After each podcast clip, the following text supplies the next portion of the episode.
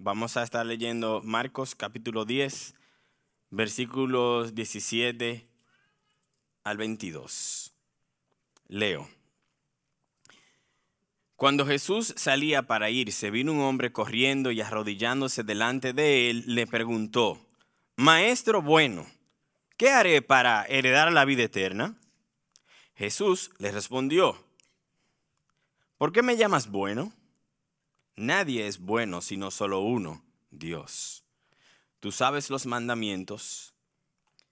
No mates, no cometas adulterio, no hurdes, no des falso testimonio, no defraudes, honra a tu padre y a tu madre. Maestro, todo esto lo he guardado desde mi juventud, dijo el hombre. Jesús, mirándolo, lo amó y le dijo, una cosa te falta. Ve y vende cuanto tienes y da a los pobres, y tendrás tesoro en el cielo. Entonces vienes y me sigues. Pero él, afligido por estas palabras, se fue triste, porque era dueño de muchos bienes. De seguro algunos de ustedes han escuchado algo de esta historia, de eh, un grupo de mercadeo que eh, hizo un experimento, ¿verdad?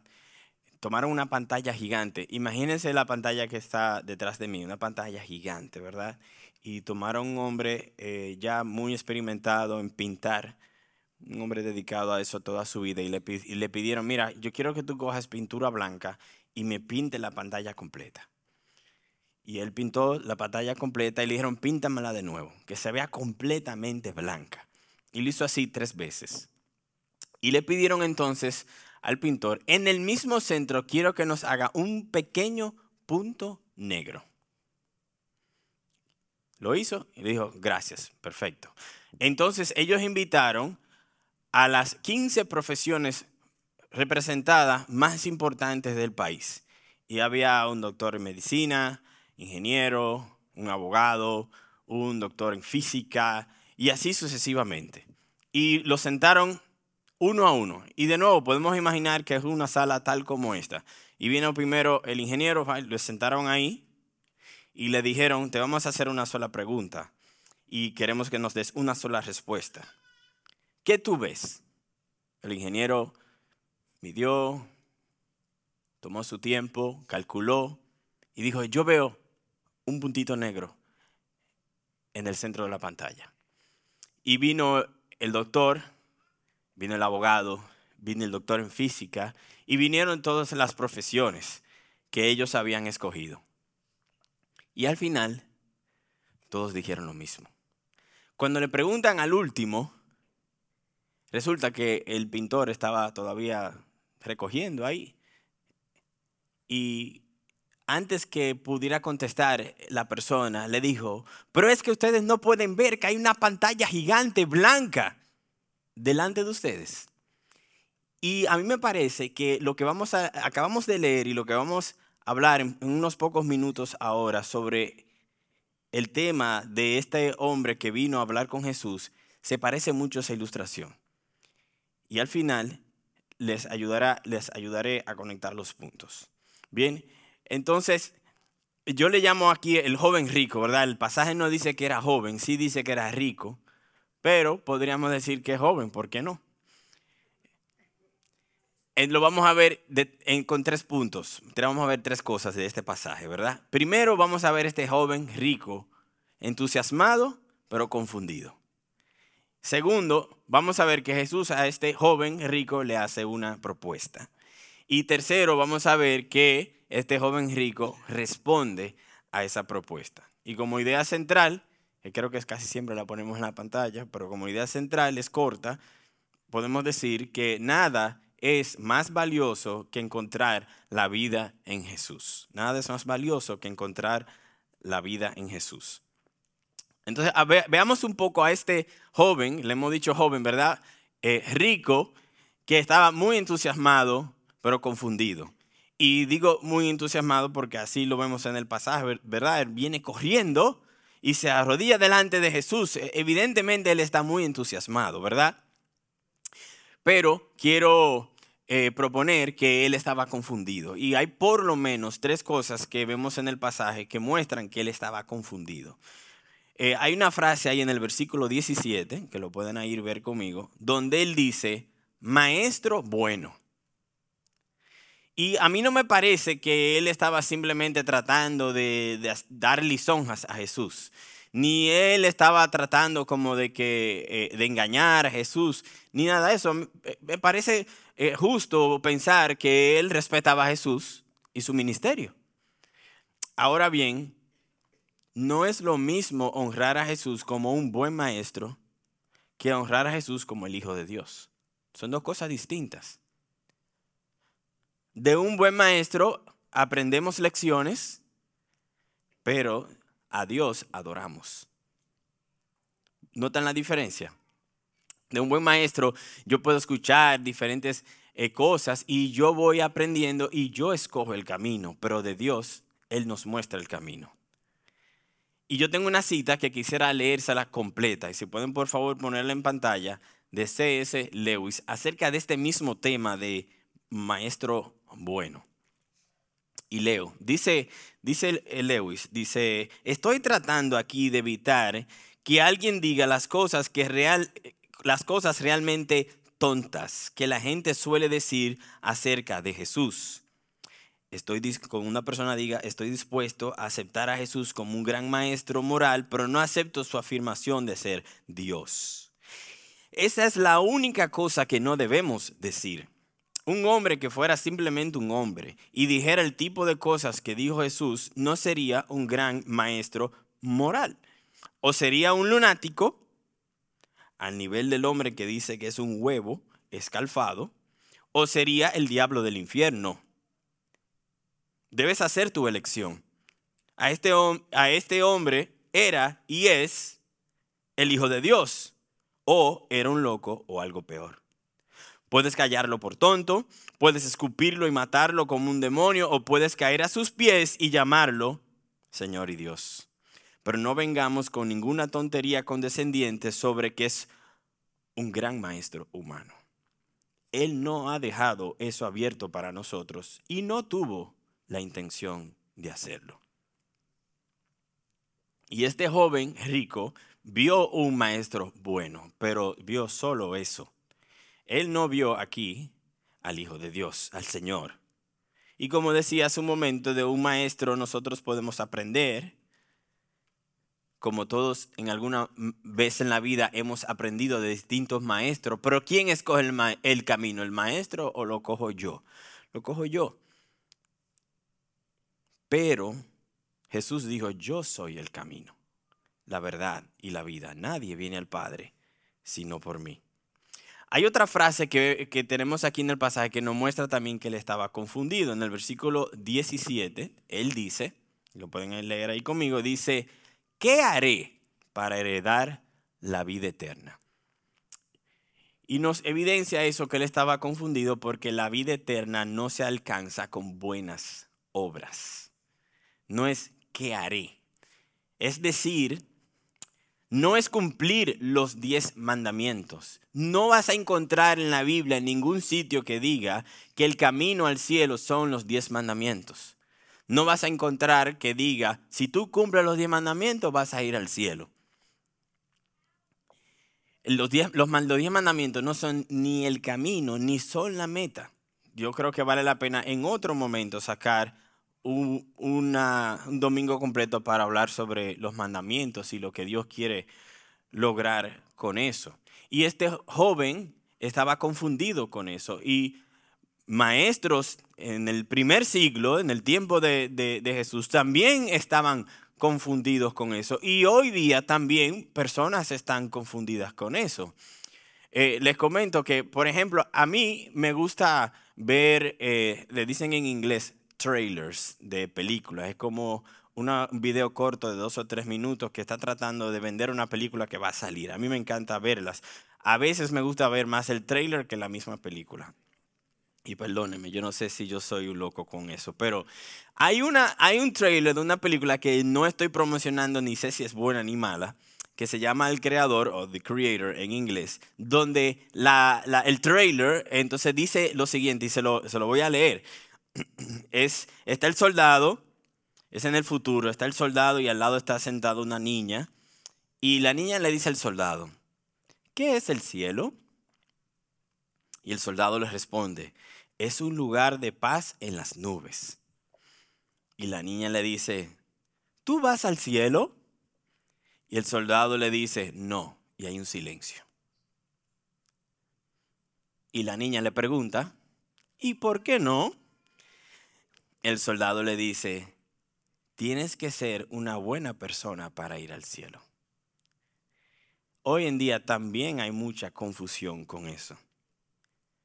Tú podrás escuchar a alguien que dice, yo no soy tan malo sobre este tema del cielo, de ir al cielo o no o alguien que diría, realmente yo me he esforzado en esta vida, yo no tengo nada de que arrepentirme. O podría decir, mira, yo sé que he hecho algunas cosas malas, pero las cosas buenas que yo he hecho, de seguro la balanza queda a mi favor. Y a menudo lo que pasa con estas expresiones es que son válidas para compararnos unos a otros. Si yo puedo comparar un, un, empleado, un jefe, un candidato presidencial y decir, mira, este es mejor que este, moralmente hablando. Podríamos compararnos unos a otros en el sentido humano, pero cuando se trata de la vida eterna, no se trata de un juicio humano, sino que se está tratando aquí el juicio de Dios. E, es, es un punto de vista moral desde el punto de vista de Dios. ¿Y sabes qué? Dios no separa a la gente como buenas y malas. Dios no hace eso. Si, si te enteraste hoy, sorpresa. Dios no separa a los buenos y los malos. Para Dios, Él lo dice en su palabra. Romanos 3:23 dice, por, cuantos, por cuanto todos pecaron y no alcanzan la gloria de Dios. Del punto de vista moral, del punto de vista del juicio de Dios, del punto de vista de ¿Qué moralidad se necesita para ir al cielo? Dios dice, es muy fácil. Todos pecaron. Y eso también nos enseña algo muy valioso que este joven no sabía. Que lo opuesto de una conducta de pecado no es una conducta buena. Y les tengo una cita que quiero abundar sobre eso, pero quiero leer la cita primero, de un teólogo danés eh, que ya no está vivo de hace unos años, dice, dijo lo siguiente, Soren Kierkegaard dice, lo opuesto del pecado no es la virtud, o es decir, lo opuesto del pecado no es la buena conducta. Eso aplica solo a un punto de vista humano que ha olvidado que el pecado es contra Dios. Lo opuesto del pecado es la fe. Y este joven estaba completamente confundido en cuanto a eso. Y déjeme decirte que Dios lo que está buscando no son personas que no son pecadores, porque si no, no, no estuviera buscando a ninguno de nosotros. Dios lo que está buscando es quienes van a creer y confiar en Él. Eso es justo lo que Dios está buscando. Él se agrada en aquellos que confían en Jesús, en aquellos que valoran a Jesús sobre todas las cosas.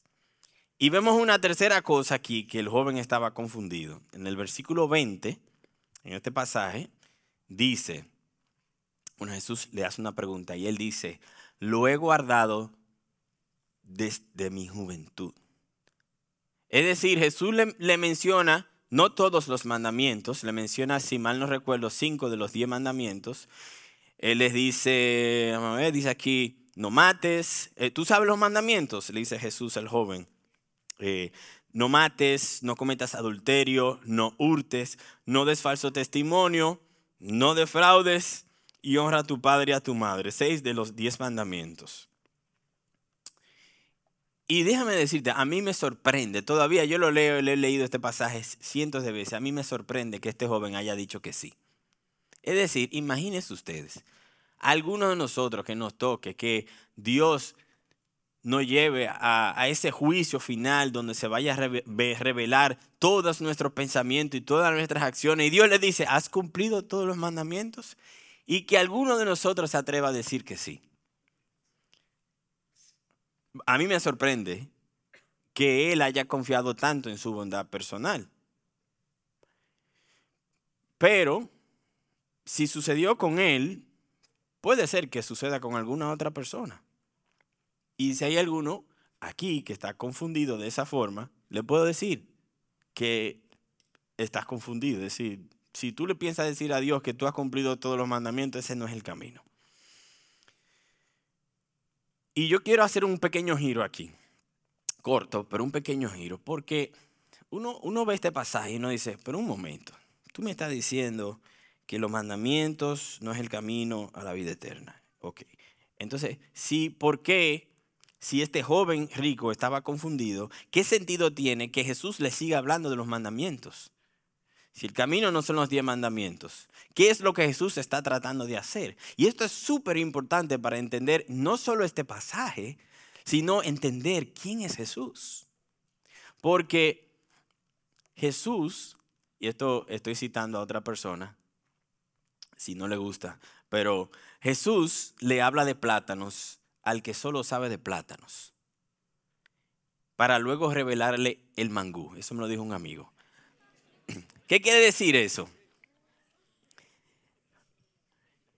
Que si tú lo que sabes de plátano y nunca has probado mangú, y le ha pasado seguro a, ustedes con algún extranjero que le está hablando sobre lo que se come en República Dominicana, y tú le dices mangú, no, no entiende nada. ¿verdad? Pero tú comienzas a explicarle, el plátano, ¿conoce el plátano? Normalmente si un americano piensa, bueno, banana, no, pero no es una banana, es. Entonces tú le vas explicando, tú, tú te bajas a su nivel y luego le dice, mira, es como papa majada, ¿verdad? Pero con plátano. Y ahí él entiende. Y eso es lo que Jesús está haciendo aquí. Lo que vemos aquí es la compasión de Jesús vemos que Jesús tenía un genuino interés de bajar al nivel de esta persona, de decirle la verdad a su nivel para que esa persona luego tenga la oportunidad de que se le revele la gloria de Jesús. Y eso Él ha hecho con todos nosotros. ¿Qué sería de nosotros si Dios nos hablara solamente en palabras celestiales? no entenderíamos, pero Dios baja a nuestro nivel, busca la forma. Mira, nos ha dejado la Biblia por escrito, 60 libros escritos por todo tipo de autores, y hay canciones, y hay historia, y hay literatura apocalíptica, y hay de todo tipo de cosas, donde en todo lugar se representa a Jesús y el mensaje del evangelio, del, el mensaje del evangelio del reino de Dios, para que tú y yo podamos entender. Y en eso vemos la compasión de Jesús. Entonces, ya que hemos visto que el joven estaba confundido, realmente confundido, podemos ahora ver la propuesta que le hizo Jesús. Y esto lo vemos en el versículo 21. Jesús le dice, ve y da a los pobres y tendrás tesoro. ¿Verdad? Lo podemos resumir de esa forma. Ve y da a los pobres y tendrás tesoro. Y yo, yo les digo una cosa, es decir, esa frase, esas pocas palabras que dice Jesús ahí contienen en esencia todo el mensaje de Dios. Porque al final, como Jesús no, lo que, no está buscando gente que no peca, Jesús lo que está es buscando a gente que confíe. Entonces Jesús lo que le está diciendo a este joven es, yo te propongo un intercambio. Ustedes, bueno, quizá no todos, pero ustedes recuerdan que en el colegio nos enseñaron que los españoles vinieron a, aquí a República Dominicana, bueno, una República Dominicana española, ¿verdad? Y a los indios le ofrecieron espejos o espejitos, ¿verdad? A cambio de oro. Así que yo, o sea, no es que yo estaba ahí, pero vamos a asumir que, era, que es cierto eso, ¿verdad? Ellos le ofrecían espejitos a cambio del oro. ¿Por qué los indios le daban el oro? Porque para ellos no tenían ningún valor, no tenían mucho valor. Y el espejito parecía interesante, ¿verdad? Pero para los españoles ellos se sentían que estaban haciendo el negocio del siglo. o del milenio. Un espejito que yo me imagino que los espejos de aquel entonces no eran tan buenos como los de ahora. Unos malos espejitos, quizás medio oxidados y medio rotos, a cambio de oro puro como el que nosotros probablemente ninguno ha visto en nuestro tiempo, ¿verdad? ¿Y qué había ahí? Había un intercambio. La razón del intercambio es porque el español estaba confiado y seguro de que lo que él iba a recibir era de más valor. Igual los indígenas, ellos estaban seguros que estaban recibiendo algo de más valor que lo que estaban soltando. Pues escucha esto. Lo asombroso es que Jesús te está ofreciendo a ti su oro a cambio de tus espejitos. Que eso como que llegue al fondo, ¿verdad? Wow. Jesús propone tesoros en el cielo a cambio de tesoros que perecen, se oxidan y se acaban. Entonces, esta es la propuesta de Jesús. Abandona lo que más valoras y yo te daré lo que yo más valoro. Díganme ustedes, ¿creen ustedes que los tesoros de Jesús en el cielo son mucho, poco, grandes? Nosotros no tenemos ni ninguna categoría humana para valorar lo que tiene Jesús y lo que Él ha prometido compartir con todos aquellos que solamente confían en Él. Amén. Lo que Jesús ofrece es invaluable, es eterno, no tiene límite, no tiene medida. Y todo eso a cambio de creer en Él. ¿Se acuerdan lo que yo le decía al principio de esa pantalla gigante pintada de blanco con el puntito negro? Pues así le pasó a este joven. Jesús le habló de la pantalla gigante pintada de blanco, los tesoros del cielo, y el joven se concentró en el puntito blanco de que Jesús le estaba pidiendo que diera todo a los pobres yo creo que es natural, es decir, a nosotros todo nos pasa. Es más, nosotros leemos este pasaje y casi seguro todos vamos a decir, wow, entonces Jesús le dijo que vendiera todo. Mm. Y hay que vender todo para uno ir al cielo. Eso es lo que uno normalmente se pregunta. Pero la pregunta correcta aquí es, wow, Jesús está dispuesto a darme sus tesoros. Y ninguno nos preguntamos eso. Todos estamos viendo el puntito negro. Y eso es maravilloso que Jesús nos ofrezca esto. Cuando vemos el pasaje pensamos en los mandamientos. Wow, que Dios me está pidiendo demasiado mandamiento, imagínate yo no puedo cumplir con todos esos mandamientos. O quizás yo estoy pensando, ¿qué será lo que Dios me va a quitar? Ustedes lo han escuchado eso, ¿verdad? No, yo no estoy pensando ir a la iglesia, porque imagínate, ser evangélico, eso que te quitan esto, te quitan lo otro, yo como que no estoy en eso. Y quizás nosotros mismos somos culpables en cómo hemos compartido el mensaje de Jesús lo que Jesús te ofrece es compartir con cada uno de ustedes y conmigo todos sus tesoros que están en el cielo. Y no sé si se han enterado, pero Jesús es dueño de todo. Todo.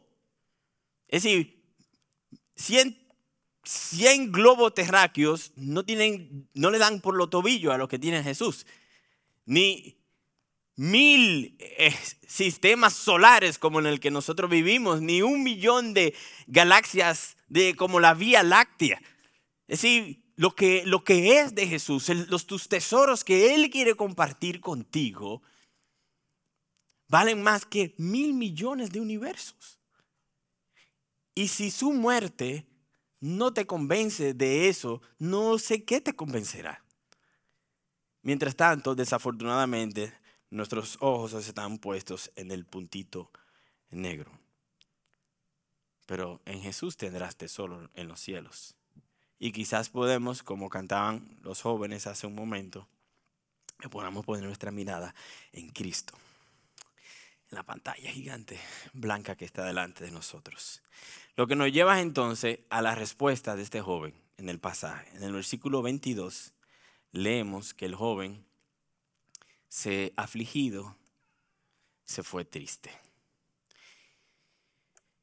Y uno se pregunta, ¿qué, ¿qué diríamos nosotros si Jesús nos pide algo así? Y ahí es que está el error, porque estamos pidiendo nada más, estamos enfocados en lo que Jesús nos pide. Pero ¿y, qué tal en lo que Jesús nos ofrece?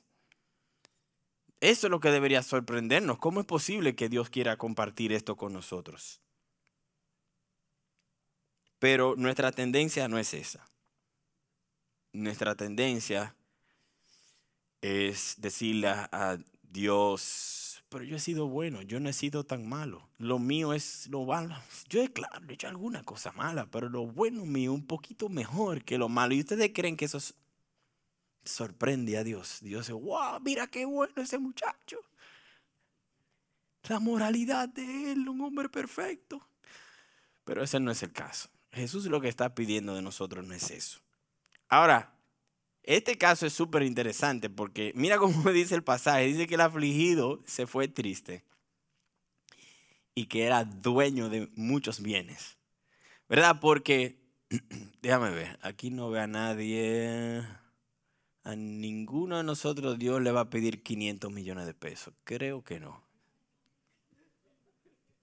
porque no somos millonarios ninguno, ¿verdad? No está Dios pidiendo, mira, dame 10 millones, 20 millones. Y déjeme decirle que, que eso de, vende todo a cambio de los tesoros en el cielo, no, eso no le toca a ninguna iglesia pedírselo a ninguna persona. Eso lo hace Jesús. Y esa es la oferta de Jesús a todos los seres humanos. Todo el que quiera. Tesoros en el cielo. Ahora bien, este hombre era dueño de mucho. Para que era, era muy evidente que él tenía mucho dinero. Y yo creo que eso a veces se, se, pone, eso hace que se ponga más difícil. Es así. Mientras más tenemos de algo, de alguna bendición de Dios, más difícil nos es ver que lo que Jesús ofrece es, es valioso. Mientras más dinero tú tienes, mientras más talentoso tú eres, eh, mientras más bonito o bonita tú eres, mientras mejor te vistes, mientras más inteligente eres, más difícil es considerar que lo que Jesús ofrece es una buena propuesta. Y la mayoría de nosotros en cuanto al tema de dinero, ¿sabes? No hablamos mucho de eso. Eh, muchos pensamos que, bueno, el dinero no compra la felicidad, pero te deja una esquina porque nos gusta el dinero y el dinero evidentemente aquí no es el problema. Pero cuando tenemos mucho de él es difícil nosotros valorar lo que Jesús propone. Y se nos olvida que Dios es dueño de todo. Entonces, para concluir, yo quiero resaltar una pequeña frase que hay en uno de estos versículos que nos llegará, llevará ya a concluir este mensaje y después dejarnos a todos para meditar. Porque por un lado tenemos este hombre, que le, le hemos llamado el joven rico, ¿verdad? Que vino corriendo, entusiasmado, se arrodilló delante de Jesús, pero regresó a su casa afligido y triste. Ustedes se imaginan el resto de la vida de ese joven. Y no quiero dejar de decirlo, que venir entusiasmado a buscar a Jesús no es todo. La vida es, no es ahí que termina. No es lo mismo buscar que buscar y encontrar. Que no nos pase eso a ninguno de nosotros, que solo busquemos. ¿Tú quieres encontrar? Jesús dijo esta frase, una cosa te falta impresionante, ¿verdad? Porque faltaban muchísimas cosas, pero evidente que es, hay una que es diferente a todas las otras. ¿Cuál es esa cosa? Bueno, le pregunto a ustedes, ¿era, ¿era cumplir los mandamientos? No, estamos claros ahí, ¿verdad? Eso quedó claro. No, no era cumplir los mandamientos lo que le faltaba a este joven. Lo que le faltaba a este joven, cuando Jesús le dice, una cosa te falta, lo que le faltaba era creer, confiar. Él necesitaba en su corazón creer que lo que Jesús le ofrecía o lo que Jesús te ofrece es más valioso que lo que tú tienes. Lo que Jesús nos ofrece es más valioso no solo de lo que tú tienes, de todo lo que tú quieres tener o has dejado de tener. Por lo que para terminar, quiero mencionar seis cosas que podemos hacer en nuestro corazón, cortas, para crecer nuestra fe y ver lo que Jesús nos ofrece. Lo que voy a hacer es que lo voy a mencionar y lo voy a mencionar luego en forma de oración, para si alguno de ustedes quiere unirse a esa petición, se le facilite en esta mañana, ahí mismo en su asiento, hacérsela a Dios. Primero, si queremos cambiar, ¿verdad? Si queremos actuar diferente al joven, ¿verdad? Que vino entusiasmado y se fue triste. Si queremos cambiar, primero necesitamos reconocer la hermosura del reino de Dios. Y tú le puedes decir al Señor, Señor, yo quiero reconocer la hermosura de tu reino. Segundo, reconocer que no cumplimos los mandamientos de Dios. Y decirle al Señor, Señor, yo he fallado, yo he faltado, muchas veces de esta y de esta y de esta y de esta forma yo me he quedado corto. Tercero, reconocer que sobrevaloramos los tesoros de esta tierra. Estamos aferrados a las cosas de este mundo y, y hasta las relaciones humanas y las familias y las amistades y el reconocimiento y muchas otras cosas más de este mundo. Hay que reconocer eso delante de Dios, Señor. Yo reconozco que mi corazón se inclina a eso. Y cuarto, reconocer que es muy difícil valorar los tesoros del cielo así como debo valorarlo. Me es más fácil valorar los tesoros de la tierra. Reconoce eso delante de Dios. Reconocer a Jesús no como el maestro bueno, sino Jesús como el Cristo, el Señor, y el Hijo de Dios. Y sexto, aceptar la propuesta de Jesús con humildad. Y puedes ir donde Jesús y decirle, he quedado convencido, pero ayúdame. Ayúdame porque no veo en mi corazón lo que tú me estás diciendo. Ayúdame a confiar en ti. Ayúdame a valorarte a ti. Ayúdame a valorar tu reino. Ayúdame a verlo con los ojos que tú lo ves. Y amar eso y desear eso y apasionarme por eso sobre todas las cosas. Eso le puedes pedir a Jesús en esta mañana. Y yo te prometo esto. A Jesús no le interesa tu dinero. Él no le interesa tu dinero. Él es dueño de todo. Jesús está interesado en tu corazón. Y al que sabe de plátano, le hablará de plátano hasta luego revelarle el mangú. Por lo que termino con estas palabras, para todo aquel que quiere venir humildemente, humilde, con humildad delante de Dios. Como dice el Salmo 51, el corazón contrito y humillado, Dios jamás despreciará. Amén. Oremos.